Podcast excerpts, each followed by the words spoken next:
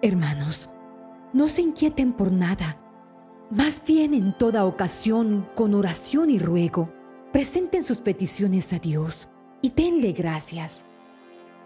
La paz de Dios que sobrepasa todo entendimiento, cuidará sus corazones y sus pensamientos en Cristo Jesús. Filipenses capítulo 4 versículos 6 al 7. El Señor guarda nuestra mente de pensamientos negativos y nuestros oídos del ruido que provoca la duda. El Señor nos guarda de toda amargura, del rencor, del enojo. Él perdona nuestros pecados y nos da la gracia de perdonar a quienes nos han ofendido. Todo para que estemos limpios delante de Él. Hermanos, no es fácil combatir el mal, pero con el poder de la oración y la ayuda de la palabra de Dios lograremos salir victoriosos de todo mal. Meditemos en el Salmo 141.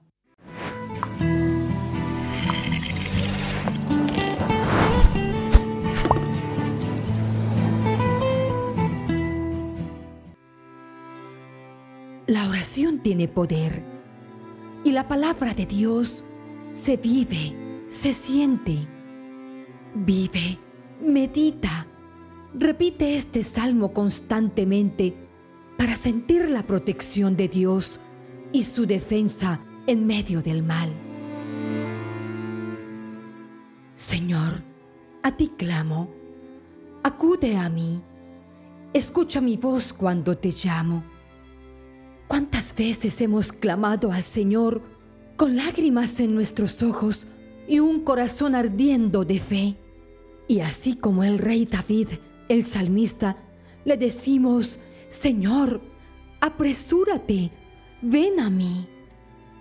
Pues al Señor seguiremos clamando, pues a quién más podemos ir, mis queridos hermanos, si solo Él tiene palabras de vida eterna. Cuando un niño clama a su padre, el padre oye no solo las palabras, sino también la voz de clamor. Tengamos la certeza que el Señor puede escuchar nuestra voz, la voz de su pueblo, esa voz que clama a Él, y ese clamor conmueve su corazón y responde a nuestra petición.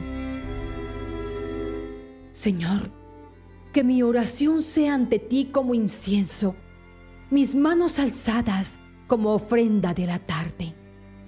Sí, hermanos, la oración se eleva al cielo, incluso como el humo del incienso. Así se eleva la oración hacia arriba. Y esa es la oración que agrada a Dios. Porque si esa oración brota de un corazón puro, de un corazón arrepentido, será como el incienso que tiene un olor agradable. La oración, hermanitos, necesita algo de fuego para ser eficaz. Y así como el incienso se activa con el fuego, nuestra oración se activa con la fe y la perseverancia. Y así como el salmista levantaba sus manos al cielo, levantemos nuestras manos al Señor como símbolo de dependencia y alabanza. Señor, pon en mi boca un centinela que vigile a la puerta de mis labios.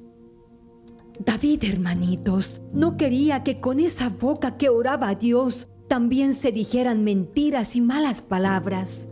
Y es que por un grifo de agua no puede salir al mismo tiempo agua fría y agua caliente.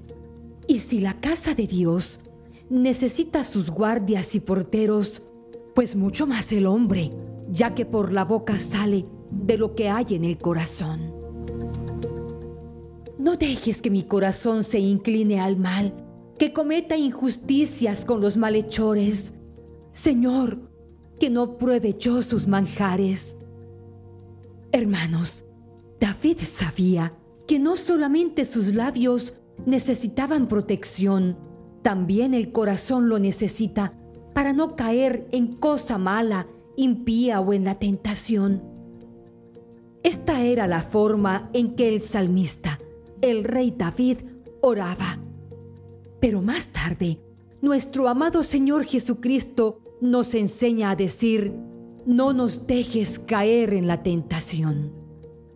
Hermanitos, nosotros, como elegidos de Dios, debemos alejarnos de todo aquello y de aquellos que nos alejan de la gracia de Dios y nos expone a la tentación. Nosotros como cristianos católicos vivimos entre incrédulos y ateos. Es por esto que debemos pedir a Dios con mucha fe que nuestro corazón jamás se incline al mal. Que el justo por amor me corrija y me reprenda. Que el aceite del malvado no perfume mi cabeza. Que mi oración se alce frente a sus maldades. Hermanos, aquel que nos diga nuestras faltas, que nos haga ver nuestros errores y defectos, ese es nuestro verdadero amigo. Puede que no sea agradable escucharlo, por eso se dice que la verdad duele, pero pidámosle a Dios que ponga en nuestro camino amigos sinceros y verdaderos. Serán arrojados sus magistrados contra rocas y sabrán entonces que eran suaves mis palabras. Como tierra que se rompe y desmenuza, se esparcen sus huesos a las puertas del reino de los muertos. Cuando David escribió este salmo, estaba tan desesperado que clamaba a Dios justicia y castigo para los perversos. Pero cuando Jesucristo viene a la tierra, cambia la historia nos enseña a perdonar. Antiguamente era ojo por ojo, diente por diente. Pero Jesucristo nos dijo, si alguien te pega en una mejilla, tú pon la otra. Así que hermanos, nuestra oración por aquellos que nos persiguen y por aquellos que nos hacen daño es pidiendo a Dios misericordia y clemencia, ya que todo lo que se hace, bueno o malo, tiene su paga. Señor Dios mío, hacia ti dirijo mis ojos, en ti me refugio, no me desampares. Hermanos, en todo tiempo, en todo lugar, en toda ocasión debemos aferrarnos al Señor y poner en Él toda nuestra confianza. ¿A quién más podemos ir? ¿Qué otro camino podemos escoger si Él es la verdad, el camino y la vida? Nadie va al Padre si no es por mí, nos dice Jesús. Señor, guárdame de la red que me han tendido, de las trampas de los malhechores, que caigan los malvados en sus trampas mientras yo sigo adelante. Hermanitos, es difícil mantenerse alejado de las trampas que no podemos ver y escapar de las tentaciones que aún no hemos podido descubrir. El mal está constantemente al acecho, pero si ponemos nuestra confianza en el Señor y nos abandonamos en Él, entonces Él nos resguardará, nos protegerá y nos defenderá en todos los momentos en que estemos en peligro. David dice en el último versículo, que caigan los malvados en sus trampas, mientras yo sigo adelante.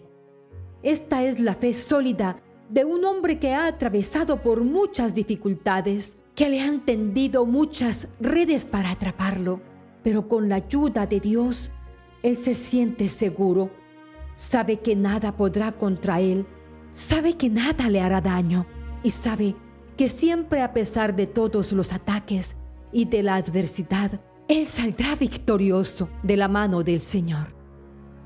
Hermanitos, la única manera que tenemos para alejar el peligro y apartarnos de la tentación es poner nuestra mirada en el Señor, abandonarnos en Él, fortalecer nuestra fe por medio de la palabra y confiar en su misericordia y clemencia.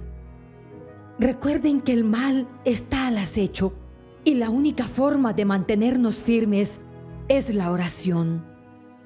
San Pablo nos dice en la segunda carta de Corintios capítulo 2 versículo 11, no ignoremos sus maquinaciones, refiriéndose al adversario, porque el peligro es permanente y no podemos ignorar las estrategias y recursos que utiliza el enemigo para dañarnos. Así que, hermanitos queridos, pidamos en oración permanente ser librados de todo mal, como lo dice la oración del Padre nuestro, y así nuestras oraciones llegarán al corazón de Dios Padre, Dios Hijo y Dios Espíritu Santo con potencia y eficacia.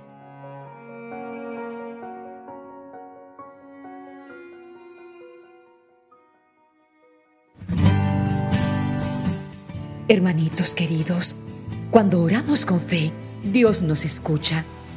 Cuando escuchamos, Dios nos habla. Y cuando creemos en sus promesas, Dios obra prodigios y milagros.